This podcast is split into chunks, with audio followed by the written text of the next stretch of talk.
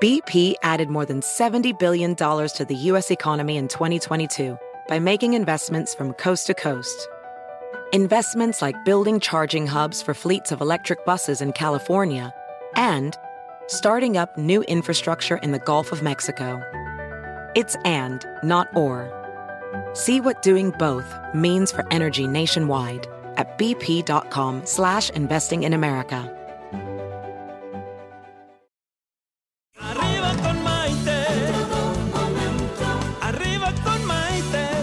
Programa que te ayuda a vivir feliz y a plenitud.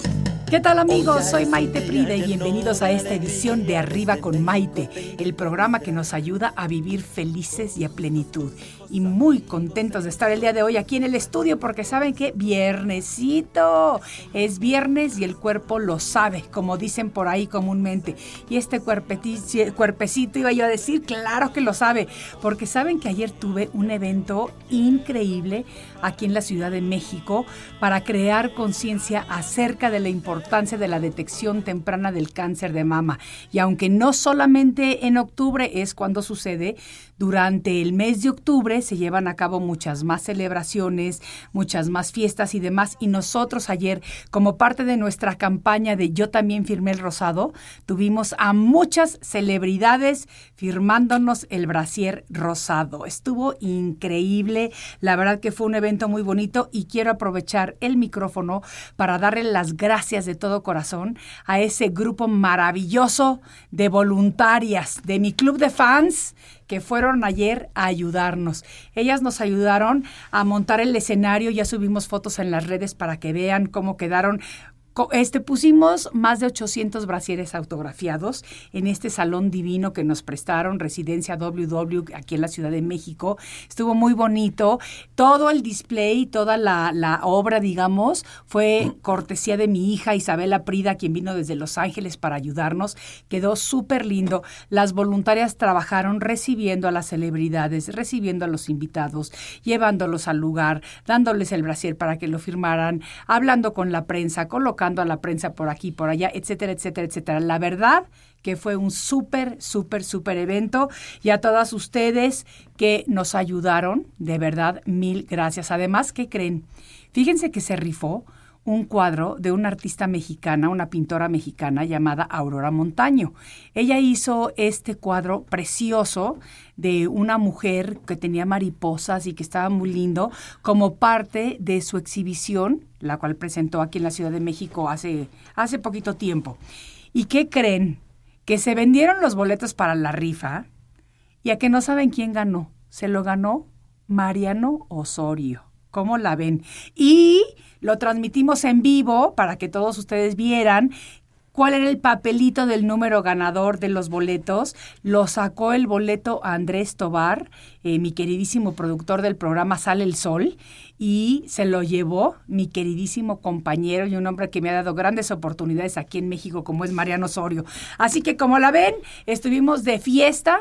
Estamos desvelados, por eso digo que es viernes y el cuerpo ya lo sabe, pero hoy vamos a enfocarnos en lo que se trata el programa del día de hoy, que es el impulso hacia adelante, porque a veces en la vida hay que tocar el fondo para tomar conciencia del lugar en el que nos encontramos y así poder salir hacia la luz. Ese fondo puede tocarse una y otra vez hasta que finalmente llega un día en el que se ha tocado el verdadero, verdadero, verdadero fondo y finalmente se puede comenzar a salir de él. La frase tocar fondo es una expresión que comúnmente se escucha en el medio de la salud mental y en el de las adicciones en donde tocar fondo significa un parteaguas, salir de la espiral destructiva en la que se encuentra el enfermo o el adicto para finalmente poder escapar de ese lugar, generalmente gracias a la ayuda de otras personas. Por lo general, al tocar fondo, la persona que lo toca sufre las consecuencias graves o fuertes de un hecho particular que lo hace despertar o crear conciencia de las consecuencias enfrentadas por vivir de esa manera y de lo que puede llegar a pasar en caso de seguir viviendo así. De cualquier forma, la expresión de tocar fondo se puede utilizar en distintos contextos, ya que también puede usarse en referencia a la salud. Por ejemplo, al recibir el diagnóstico de una enfermedad que detone la necesidad de cuidar la salud.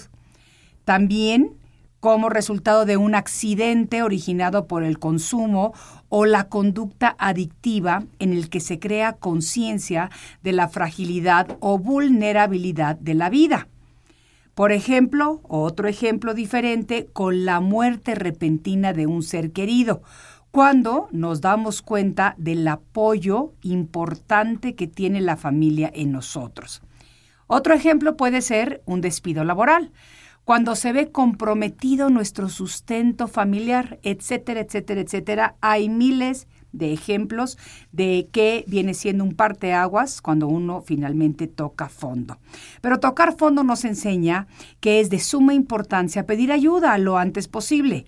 Si el fondo se toca por alguna adicción, la familia entera del adicto debe de unirse en ese llamado de auxilio, enfrentando en lugar de solapando y afrontando las consecuencias en lugar de ir tapando o escondiendo la adicción, justificándola con argumentos que realmente son inválidos. Pero bueno, como en este programa tratamos de mostrar historias que dejen huella, que ofrezcan un aprendizaje y un ejemplo de superación de adversidades y demás, es que hoy en día tengo a mi siguiente invitado, quien a los 83 años de edad está más vivo y lleno de vida que nunca y además ha hecho de su adicción al alcohol una lección de vida, mostrando así con su ejemplo una esperanza de transformación.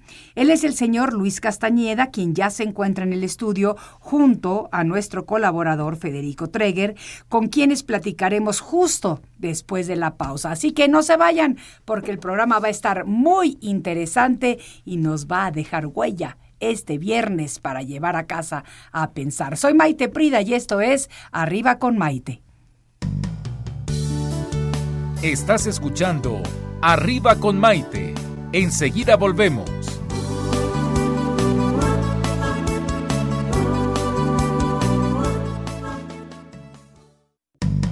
Hoy ya es un día lleno de alegría. Desde México te invito a vibrar.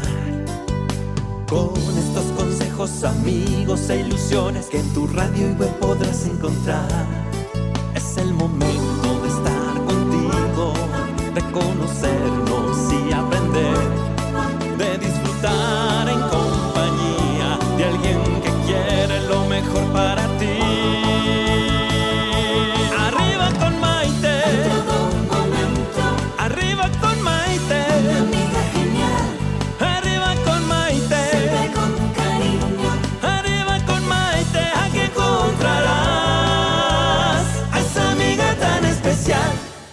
Bienvenidos nuevamente a esta edición de Arriba con Maite, el programa que nos ayuda a vivir felices y a plenitud. Y como les dije antes de la pausa, hoy en día tengo a dos invitados de super lujo.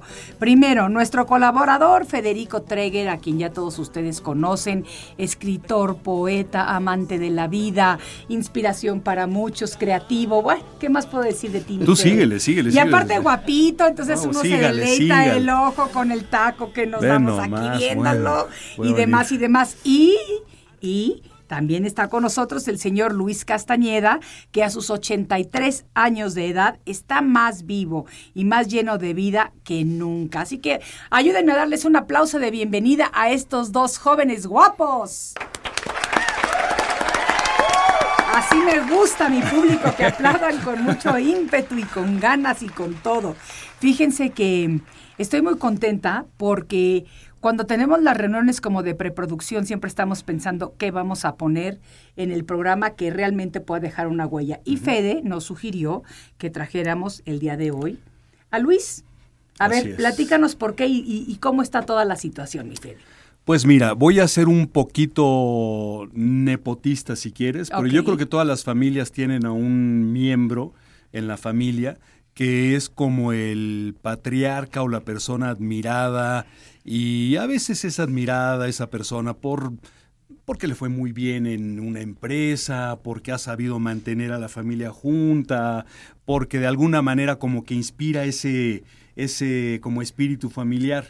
¿no? Y mi tío, es mi tío, mi tío Luis Castañeda, es el patriarca de la familia, no solo ha tenido épocas en la vida en las que le ha ido muy bien eh, en sus empresas y todo lo que él hace, sino que además le ha ido muy bien en la vida, es un gran ejemplo de estar en graves problemas, eh, serios problemas eh, de adicción quizás y otros que ha tenido y ha sabido de alguna forma llegar, tocar ese fondo del que hablabas y salir y empezar de nuevo con una fuerza, con una con una como alegría contagiosa y pues es una persona muy admirada, no solo en mi familia, sino por mucha gente que lo conoce y que además ayuda a muchísima gente y ha ayudado a mucha gente durante su proceso de, de pues de que ha estado como de salir, de, de salir de, la espiral que lleva cuántos años llevas tío ya de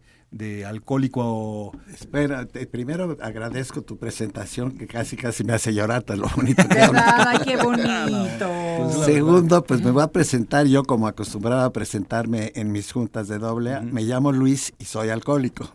Eso es lo que dejamos eso. Claro. Este, pues yo también me recuerda mucho ahorita que empezaste, Maite, hablando del tocar fondo. Sí. Yo toqué fondo, pues, mucho tarde ya en la vida, porque yo empecé a beber muy fuerte desde los 15 años. ¿Cómo? ¿Por qué tan joven? Pues, digo, no sé, sentía muchas necesidades, este, necesidades de cariño, de, tantas cosas de, de, mi ser. Que eh, bebiendo de tantos complejos que yo sentía en la vida, etcétera, que a mí el alcohol pues me daba fuerza para sentirme el rey realmente y abrirme de capa con todo lo que yo quisiera, obtener todo lo que quisiera, etcétera, etcétera.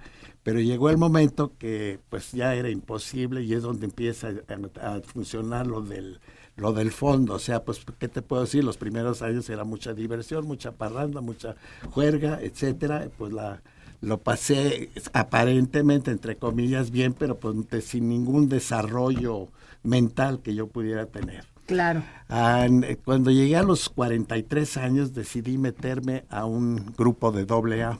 Ok, ¿por decisión propia o por, decisión la familia? propia, porque bueno, todos muchos me insistían, ya métete, ya debes de cambiar, ya estás grandecito para esto.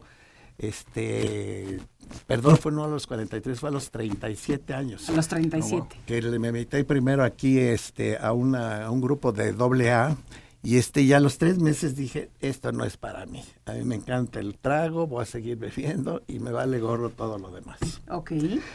Aguanté así otros 13 años más, pero a los 13 años después era el verdadero infierno porque yo llegaba a consumirme entre dos y tres botellas diarias de alcohol. ¿Cómo? Digo alcohol refiriéndome a no alcohol puro, no, llegué a beber alcohol puro, pero de, de, era tequila o era vodka, el vodka porque no olía, apestaba yo, pero...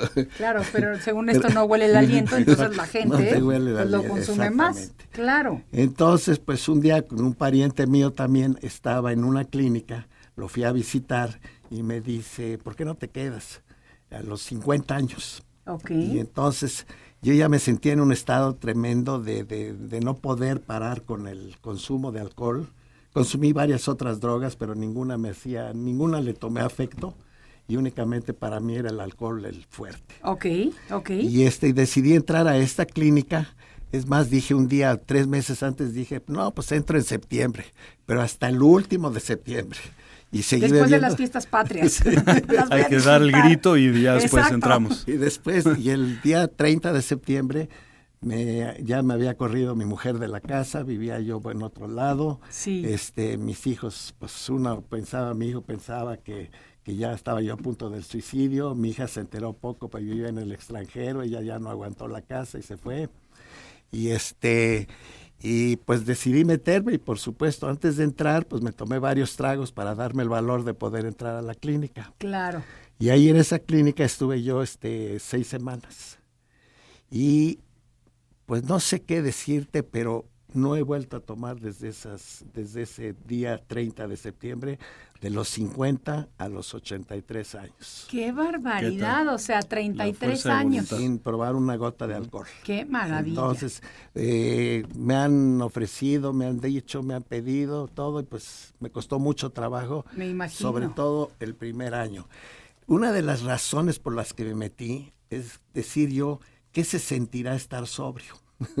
Porque no tomaba, yo no tomaba ninguna decisión, vivía empapado en alcohol y todo era todo mi trato, todo mi comportamiento, bastante cumplido en el trabajo, etcétera, pues era porque tomaba el alcohol, no era otra cosa. Pero yo no sabía cómo podría ser yo sin tomar alcohol. Qué barbaridad. Aparte, no solo en el trabajo, sino además eh, en, su físico, siempre hizo deporte, siempre fue eh, como muy atlético a pesar de todo, ¿no? Siempre estabas yendo al gimnasio. Me acuerdo que en tu casa tenías un gimnasito y eras así como muy. Pues tratar de mantenerme, pero ya si no entro a la clínica en esa época, yo creo que no hubiera durado ya más de seis meses con vida. ¡Qué barbaridad! Era el final de que tenía mal todo ya, todo el sistema. Pero fíjate que tocas un tema muy interesante que a mí me gustaría profundizar un poquito en esto. Tú comienzas a beber a los 15 años de edad. Sí.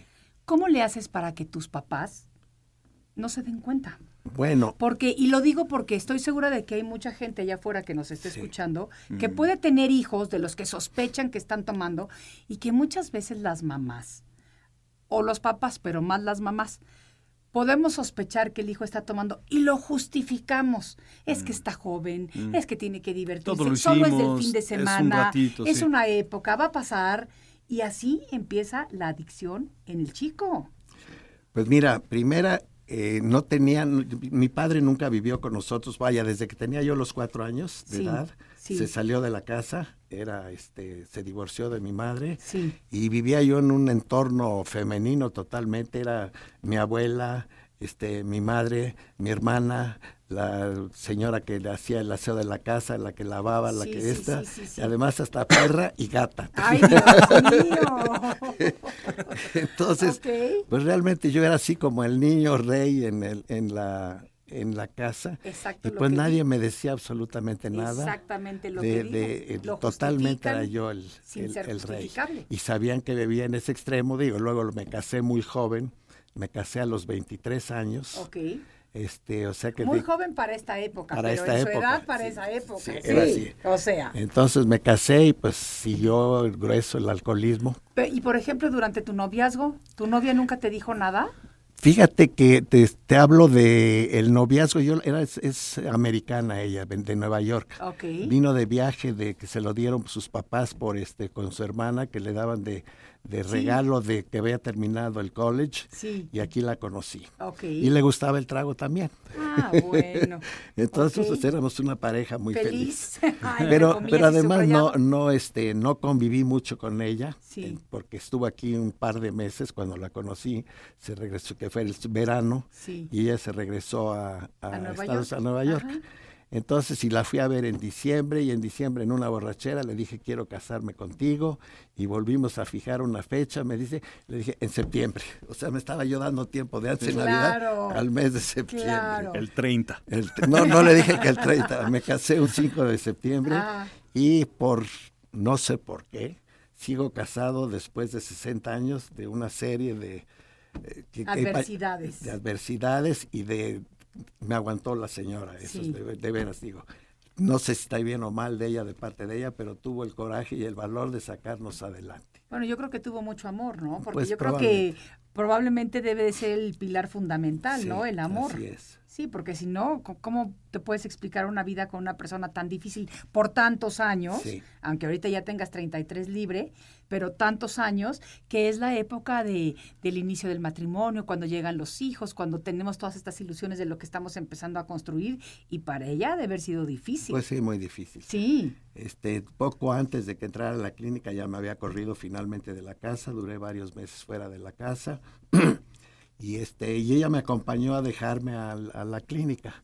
Fíjate, eso te habla de amor, porque te corre de la casa, pero te ayudo a que te cures. Sí, entonces Me, metió en la, en la clínica sí. y ahí estuve pues las seis semanas que es el reglamentario de la clínica y aquí estoy contándote eso.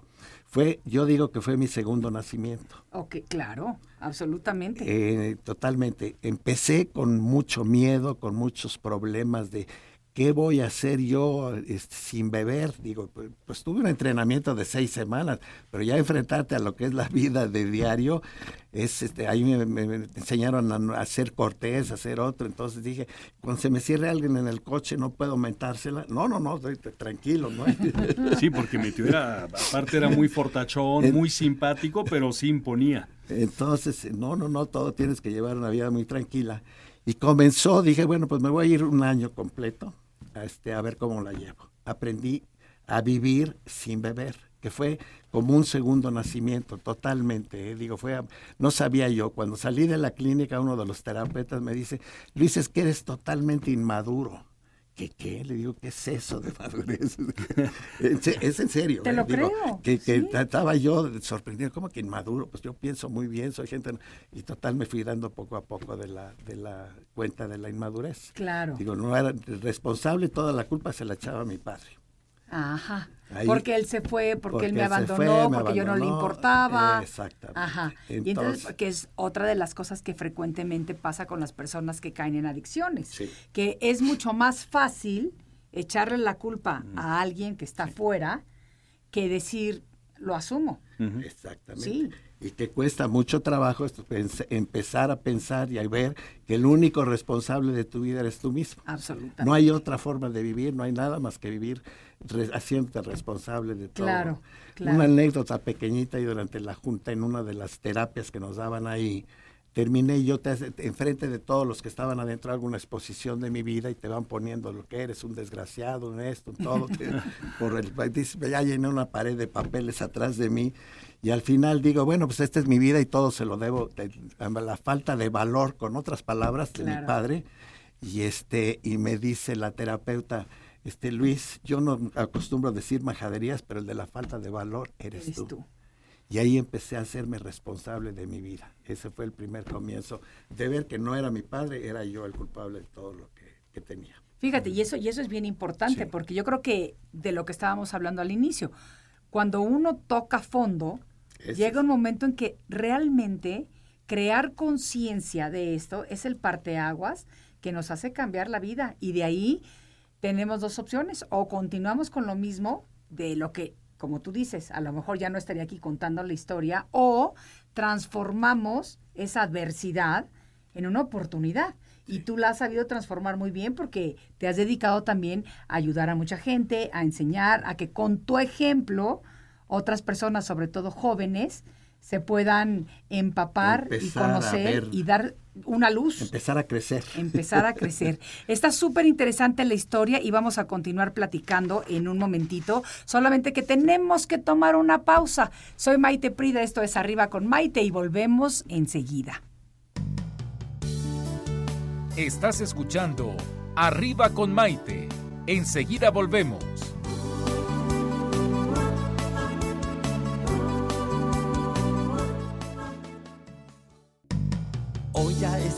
Lleno de alegría, desde México te invito a vibrar. Con estos consejos, amigos e ilusiones que en tu radio y web podrás encontrar. Es el momento de estar contigo, de conocernos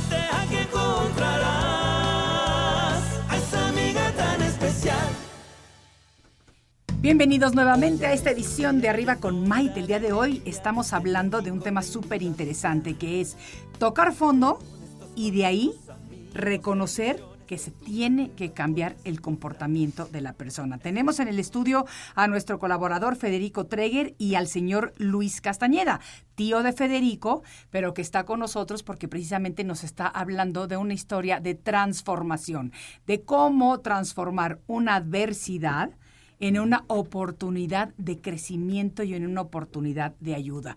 Y desde luego yo le doy la bienvenida, como siempre, a todos mis amigos de las redes sociales. Maite Pride en Facebook, arriba con Maite en Facebook. Nuestros podcasts los pueden encontrar en mi canal de YouTube, Maite Prida, y a mis amigos de Instagram también un beso muy fuerte. Continuamos con la historia del día de hoy.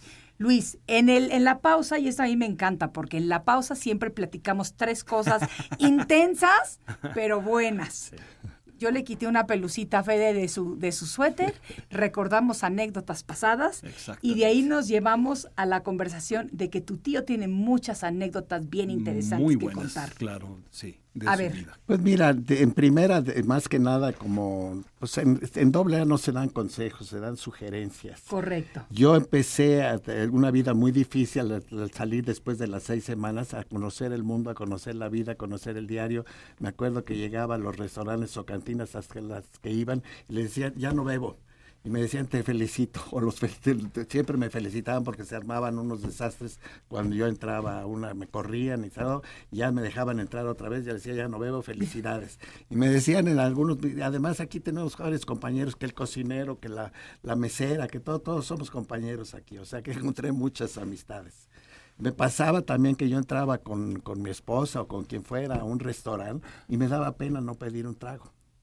Pero pena tremenda, ¿cómo? Decía, pues tráeme un sidral doble y en las rocas, digo, pero no, no pedía yo trago, me daba pena, le decía a mi mujer, pide por lo menos algo, a mis amigos, ustedes pidan, yo me voy con coca y que parezca Cuba, o sea, era la pena tremenda. Eso me llama mucho la atención porque yo sí he convivido con personas que tienen el problema de, abs- de- de alcoholismo cercanas y me doy cuenta que, por ejemplo, uno de ellos pedía eh, sangría o pedía agua de Jamaica, pero que se la sirvieran en copa de vino para que pareciera. Eh, Sí. ¿Por qué pasa eso? Pues porque estás acostumbrado a ver cuántas te puedes tomar y hasta dónde puedes llegar y todo eso y de repente ya, por supuesto daba las grandes propinas en todos lados, etcétera. Claro. Y después llegar y no bebo, pues era un ser raro yo dentro de mí mismo. ¿cómo? Claro. Te decían siempre, los que no beben son una bola de mentirosos, este, mal, andan mal. O sea, hacíamos, te decías, por ejemplo, si no quieres tener una cruda, no dejes de beber. Pues ese es un consejo muy, muy sano. Ok, Entonces, este, digo, pues era, era pena, me daba de llegar y cómo no pedir. Claro. Yo creo que un poquito lo que dices tú de la copa de vino y eso, y lo, lo hemos platicado y lo he platicado con otras personas que también dejaron de beber, es un poco como para sentirse parte de, no, para no contrastar tanto, para no estar caminando, por ejemplo, con una botellita de agua mientras todos tienen un whisky en la mano. ¿no? Y- Como que un- para que te, que para te que se acepten vea- socialmente. Sí, sí, yo me acuerdo que, que mi papá, que en paz descanse, también hacía un poquito ese truco porque él también eh, fue alcohólico eh, anónimo y, y- y, este sobrio Sí. muchos años. Sí. Entonces él pedía una Coca-Cola y la pintaba con Tehuacán. Entonces parecía que estaba echando una cuba. O un vaso corto que le ponía sidral y hielos y parecía un whisky. Sí. ¿no? Entonces en los eventos a los que él Sociales. iba se sentía mucho más a gusto Claro. así que con un vaso de agua, que fuera Claro. claramente un vaso de agua. No, Porque no ser también- un bicho raro. de Eso. Exacto. exactamente, sí, que desafortunadamente también estamos en una sociedad en donde el qué dirá importa Sí, muchísimo. sí, sí, sí, si sí. estás en una junta de negocios y sobre todo los hombres Sí. en esta sociedad No, si no bebe no es de confianza, ¿no? sí, Como dices tú. Exacto. Absolutamente, Sí. absolutamente. ¿Y por qué no bebe? ¿Qué Sí, problema qué que no lo dejan? ¿Tendrá algo? sí. Sí. Sí. Yo he tenido la suerte de que nunca he negado el alcoholismo. Bueno, me conocieron todos este, alcohólicos, ¿no? sí, la mayoría, ya todos fallecidos o muy próximos a, a morir. Pero este, he tenido la suerte de que a mí no me importa decir soy alcohólico. Claro. digo, seguiré siendo alcohólico hasta el día que me muera. Claro. Y este, ya hay muchos que en su casa dejaron, amigos que tenía que entraron a la clínica, estuvieron ahí, amigos que hice dentro de la clínica, llegaban y pues no te ofrecían alcohol. Si quieres beber algo a, a las otras personas, dice, sírvete tú. Él no podía servir. O de plano dejaban de servir en, en su casa alcohol.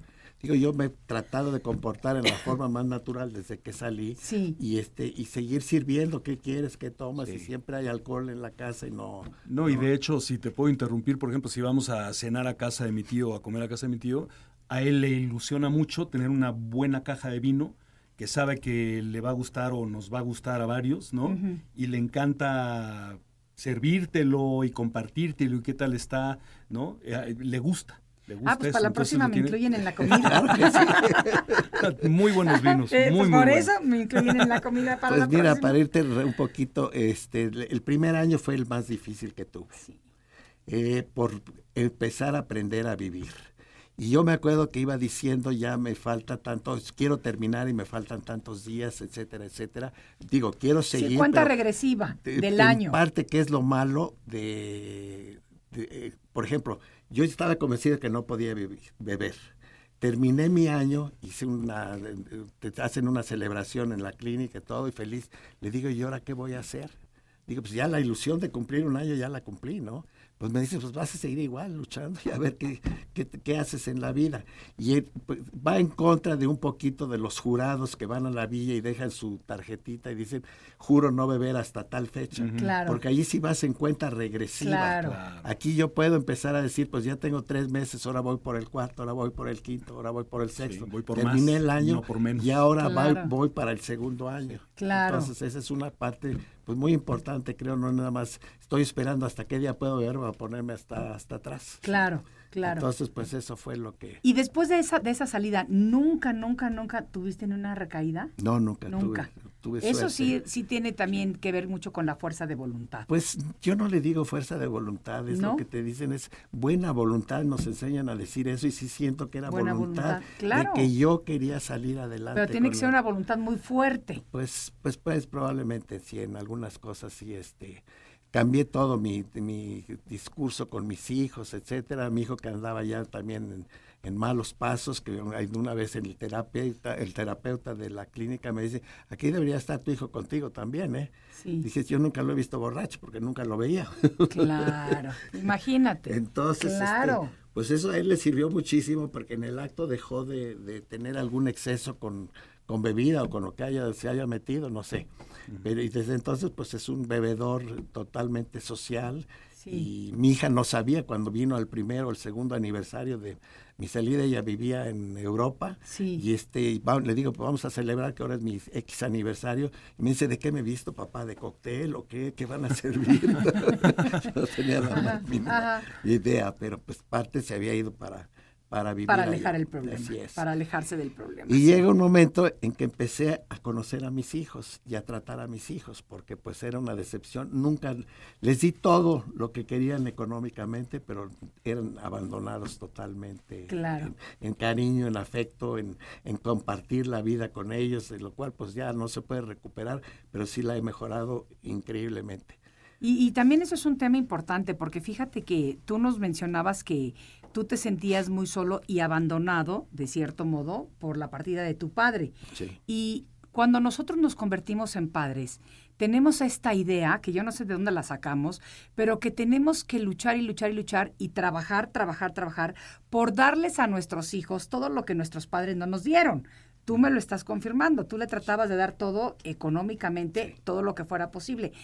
El problema es que se nos olvida ahí darles lo que sí recibimos, porque estoy seguro que tú de la parte de tu madre, de tu abuela, de toda esa ese matriarcado con el que creciste, sí recibiste amor, cariño, comprensión, sensibilidad, sutileza, todo ese tipo de cualidades que son los aspectos femeninos de la persona, ¿no?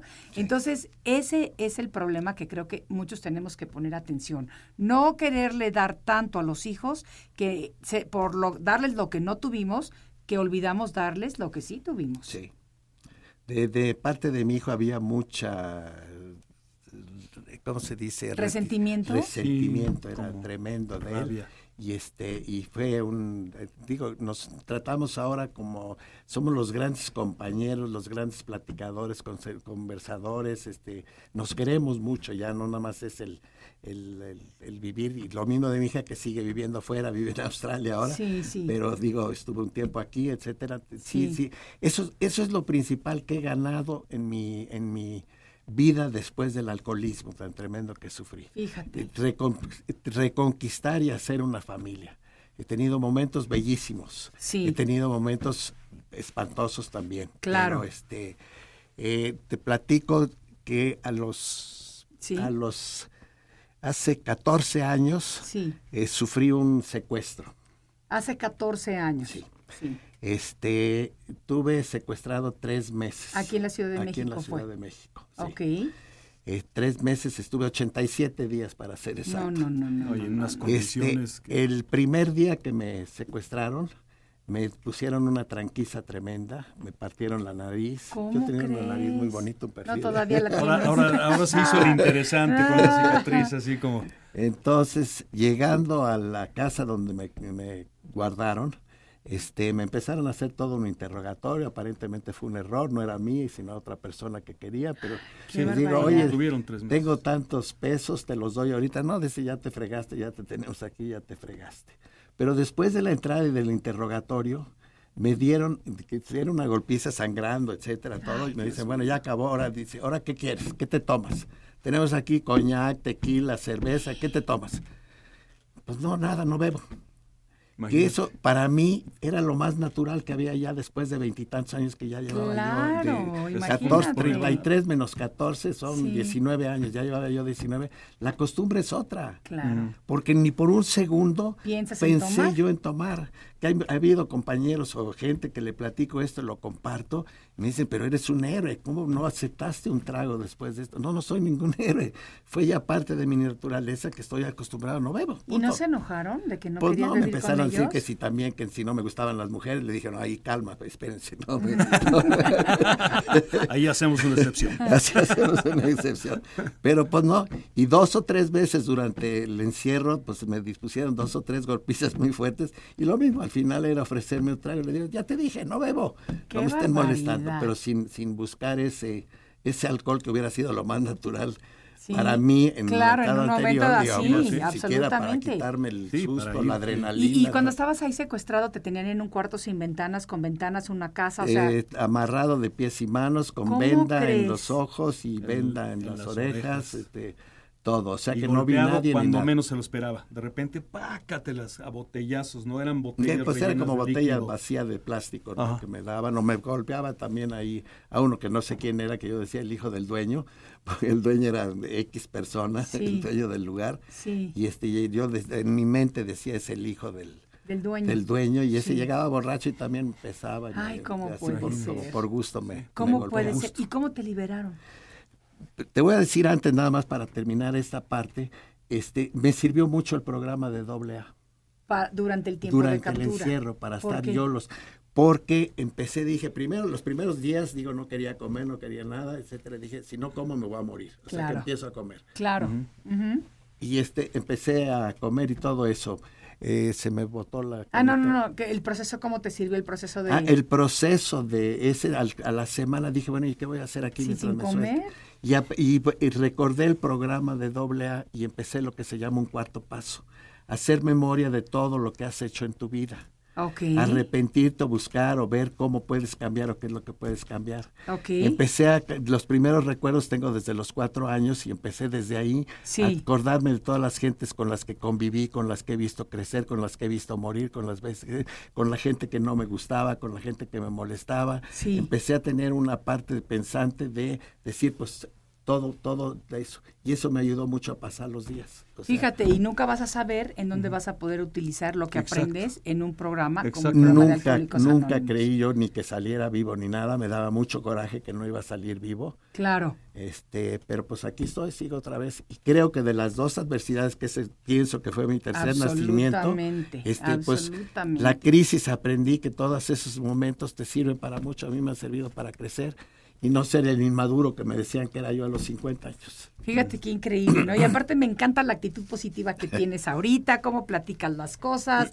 Fede, qué padre que lo trajiste hoy. ¿Verdad? Absolutamente, Muchas gracias. Sí, sí, absolutamente. Vamos a seguir platicando, pero tenemos que tomar una breve, breve, breve pausa. Esto es Arriba con Maite. Soy Maite Prida y volvemos enseguida. Estás escuchando Arriba con Maite. Enseguida volvemos.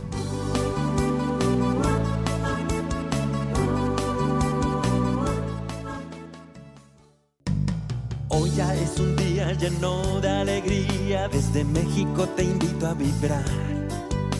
Con estos consejos, amigos e ilusiones que en tu radio y web podrás encontrar.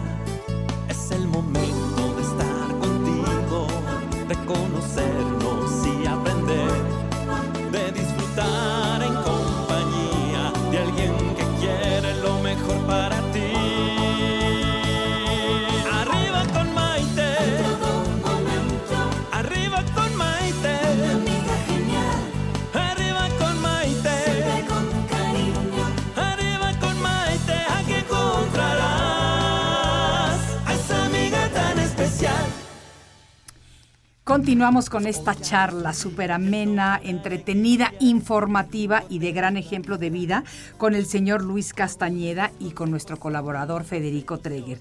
Y eh, yo creo que como parte de esta transformación y de lo que nos puede dejar esto, eh, nos contaba Luis ahorita en, en, la pausa que trajo una cosa muy importante para él en su vida y que es precisamente una carta que te escribió tu hijo, ¿no? Cuéntanos un poquito de la no, carta. Eh, la carta esta me la escribió él sin saber si la iba a recibir.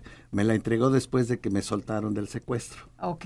O sea, te la escribió mientras estaba mientras secuestrado. Estaba, ahí pone ahorita, esa, Sí. en esa carta es que es a los 10, 15, 16, 17 días de que yo estaba secuestrado. Y ese es uno de los grandes orgullos de mi vida, Ok. de, del cariño y de lo que obtuve manteniéndome sobrio y saliendo y eh, luchando para seguir adelante. Recuperé mi familia, el cariño, hice la familia que no tenía, Claro. que había perdido yo desde, desde muy joven. Claro, claro, claro. Y fíjense qué bonito, como un acto de generosidad vas a compartir con nosotros. Pues la sí, me carta, gustaría ¿verdad? mucho, si me haces favor. A ver, Federico, Fede, si tú la lees. Claro yo no puedo sí. ni leerla, me da. Bueno, yo la voy a leer con mucho gusto. Junio 8, 2005. Querido papá, llevo ya más de 17 días sin saber cómo te encuentras. No sé cómo estás ni qué estás pensando. No sé cuánto estás sufriendo ni tampoco cómo te estás adaptando o si te estás adaptando. No sé nada. No sé si te voy a volver a ver. No sé nada. Solo sé que muy posiblemente tú te encuentres pensando de la misma forma. Ahora más que nunca me doy cuenta lo difícil que es vivir en la más absoluta incertidumbre, pero entiendo que es parte de la vida y es algo que como seres humanos siempre tendremos que vivir. Desafortunadamente, nunca podremos controlar ni el destino ni a las personas. Afortunadamente, si hay algo que podemos controlar, sí hay algo que podemos controlar, nuestra propia actitud ante la vida. Como tú bien sabes, existen muchas maneras para poder hacer esto. La fe, la esperanza, el pensamiento positivo, el deseo de lograr algo y muchas otras cosas más que nos ayudan a, no nada más pasar la vida, sino a gozar de ella. Yo tengo mucha fe en que pronto volveremos a estar juntos y tengo mucha esperanza de que podremos empezar una etapa nueva en nuestras vidas, como familia y también en lo personal. Una etapa destinada a gozar más sin importar las circunstancias del momento. En los últimos años, tú y yo hemos progresado mucho en nuestra relación. Sin embargo, sé que hay muchas cosas que nunca antes hemos podido compartir. Creo que llegó el momento para aprovechar esta nueva oportunidad que ahora se nos da. Yo quiero, como siempre he querido desde que tengo uso razón, conectar con mi papá, desarrollar una relación muy por encima de lo superficial. No sabes cómo admiro todas tus cualidades, tienes muchas, y sé que a pesar de todo lo que tú creas y sientas sobre ti mismo, eres una persona muy, muy especial como pocas a las que he conocido en mi vida. Quiero verte fuerte, quiero verte seguro de ti mismo, quiero verte gozar la vida. Cuenta conmigo en todo lo que yo pueda hacer pa para ver y compartir a ese papá que tanto quiero. Échale muchas ganas, mucho ánimo y a gozar la vida. Tu hijo. Ay, wow. qué bonita carta. Pues sí, ese es, ese es de, los, de las carta. cosas bonitas que han salido de Absolutamente, absolutamente. Eh. Sabes que de cierto modo esto es como un proceso porque la enfermedad, digo, a final de cuentas, el alcoholismo viene siendo una enfermedad. Total. Y muchas veces las enfermedades pasan a los seres humanos como procesos de cierre de ciclo. Y no siempre es que el cierre de ciclo sea la muerte. Muchas veces es el cierre de ciclo de la persona anterior a la persona nueva. Y tu hijo supo aprovechar ese momento para decirte cuánto te amaba sí. y para decirte lo importante que había sido en su vida, la falta que le habías hecho y lo cómo en ese momento decía, quiero recuperar a mi papá. Y eso es una cosa de verdad súper bonita que yo creo que a todos los que estamos oyendo, porque lo estoy viendo en las redes sociales, la gente te está aplaudiendo, la gente te está agradeciendo que hayas compartido algo tan, boni tan bonito. Y fíjate, un comentario de Olga dice, una carta siempre a tiempo, nunca a destiempo. Mm. ¡Wow! Sí. Fíjate, qué bonito. Una belleza de, de digo, quiero no dejar fuera a mi hija, que también en otras formas me ha mostrado su cariño tan fuerte que tiene, pero es otra forma de... No, no, no, y aparte de todo, o sea, los hijos siempre pueden tener, ambos pueden tener sus méritos, pero esta carta realmente nos ha tocado el corazón absolutamente a todos. Qué bueno, qué bueno que sirva de algo. Gracias por haberla compartido con nosotros, de verdad que, que muchísimas gracias. quiero nada más aclarar que mi primo, tu hijo, fue el que estuvo negociando durante todo el los, tres meses. los tres meses con los secuestradores telefónicamente. O sea que fue en parte también un secuestrado que estuvo ahí, que tenía que estar junto al teléfono tres meses negociando y, y Imagínate eso. ¿Y él estaba viviendo aquí en México cuando No, vino el mismo día que me, que me, que me agarraron. Eh, vino, lo, le llamó a mi mujer y le dijo, vente para acá, tenemos que empezar esto y vino para acá. Le enseñaron cómo a tratar por teléfono, etcétera. Claro. La cantidad que pedían era exorbitante fuera. Era imposible de, de, reunir. imposible, y entonces pues todos se enojaban y... Y, con el enojo, pues te iba peor a ti, obviamente. Un día, no sé por qué, le sugirió el, el agente que lo ayudaba a mi hijo, ponte derecho, todo, contesta bien, que le dijo, ahora nada más diles que juntaste dos mil pesos. Entonces, Hijo. lo chistoso, bueno, al día siguiente fueron y me ponen una tranquisa, me dice, este tal por cual de tu hijo se quiere quedar con tu dinero, ¿cómo me ofrece dos mil pesos? Le digo, pues yo qué voy a saber por qué te ofrece dos mil pesos. Es todo lo que juntaría el día de ayer. Qué barbaridad. Me dice, yo tengo más ¿eh? dinero que ese, no sé qué. Qué situación tan difícil. ¿Y cómo sales? De una vez que sales, o sea, que eres liberado, ¿cómo vuelves a salir a la calle? O sea... Con pavor. Claro. Los primeros días. Primero tuve que entrar al hospital, no podía ni caminar. Me imagino. Estaba lleno de tromos, tenía costilla rota, tenía casi ceguera de que tenía infectado Irreconocible, los ojos, una barba así. Una barba, todo, todo, este, desfigurado. Me llevaron a urgencias. En la noche que me soltaron, nadie me apoyaba, nadie me ayudaba. ¿En dónde te soltaron? En Chapultepec. Por en X lugar, o sea, simplemente ahí fueron y te botaron. Ahora le échate a correr. por el Panteón de Dolores. Ay, Di tres pasos y me, me, caí, llegaron patrullas, me veían y veían a un desahuciado ahí, no, nadie me pelaba, yo casi no sabía ni hablar. Ay, Dios mío, y Pero, entonces... pues de ahí ya en la mañana este, me ayudó a algunos que pasaban ya como a las ocho y media de la mañana, me dice, ¿qué te pasa? Le digo, pues me acaban de soltar. Me dicen, este, te pedimos una ambulancia, bueno, y así ya se comunicaron con la casa y ya salió todo adelante. Sí. Pero, pero más que lo que haya yo sufrido y que alguna vez en Estados Unidos a mi hijo le dijeron, pues me dijeron a mí, lo acompañé a ver un doctor y me dice el doctor, el que más sufrió es tu hijo. Y yo dije, para mí, ¿y yo qué, no? Sí, sí. y luego lo pensé y tiene toda la razón, porque el que sufrió sin saber nada era, era la familia. La incertidumbre que la menciona en la carta. Pero todo, todo esto viene a decirte que, que con, el, lo que me sirvió el doble A, el aspecto de todo eso para poder salir adelante y convertir en eso en una situación favorable a, a mi progreso de vida y a mis problemas, que digo, nunca se me acabarán los problemas, pero y aprender un poco más a vivir mejor internamente, pues me han ayudado mucho esas, esas crisis tan fuertes. Claro. Y, vamos a lo que a lo que dije desde el inicio del programa. A mí me encanta, de verdad, me encanta traer a este foro historias de superación, de adversidad, historias que a todos nos sirvan de ejemplo, porque yo estoy segura de que habrá alguna persona allá afuera que con esta historia, si no tocó fondo, pueda tocar fondo. Si está en su proceso, y de repente te quieres dar por vencido, como es normal que ocurra a lo largo de cualquier situación difícil, se den cuenta. Y sabes también que, que muchas veces creemos que tenemos el problema más grande del mundo y cuando escuchamos otra historia de lo que le ha pasado a otra persona que realmente es peor a la nuestra, la nuestra nos hace crear conciencia de que, wow, y yo me estoy quejando por esto verdaderamente. pues sí. Verdaderamente. Pues la verdad es que fue una historia increíble. Fede, yo te agradezco muchísimo que hayas compartido a tu tío con nosotros. No, pues muchas gracias. O sea, de veras te lo agradezco muchísimo porque este foro para eso es, para traer historias emocionantes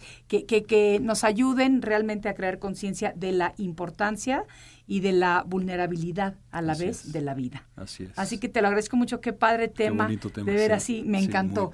Y Luis, a ti. No, yo a ti te agradezco muchísimo y vine con mucho miedo. ¿Por qué? Estaba nerviosísimo. Porque nunca he hablado en una en radio para nada, nunca he hablado, me, me choca eso. Pues pareces profesional. Está acostumbrado a las cámaras nada más. Ay, sí, exacto, no, no, a las cámaras de no, televisión. te lo agradezco mucho. No, te lo agradezco enormemente de veras por compartir algo tan personal y tan profundo con nosotros. Ha sido un privilegio verdaderamente. Amigos, a todos ustedes les agradezco por haberme regalado lo más valioso que tenemos los seres humanos, que es nuestro tiempo. Ya saben que disfruten su fin de semana y nos vemos el próximo lunes. Esto ha sido Arriba con Maite. Que disfruten su fin de semana. Arriba con Maite. Arriba con Maite. Un programa que te ayuda a vivir feliz y a plenitud. Arriba con Maite, aquí encontrarás a esa amiga tan especial. BP added more than $70 billion to the U.S. economy in 2022. Investments like acquiring America's largest biogas producer, Archaea Energy, and starting up new infrastructure in the Gulf of Mexico. It's and, not or. See what doing both means for energy nationwide at bp.com slash investing in America.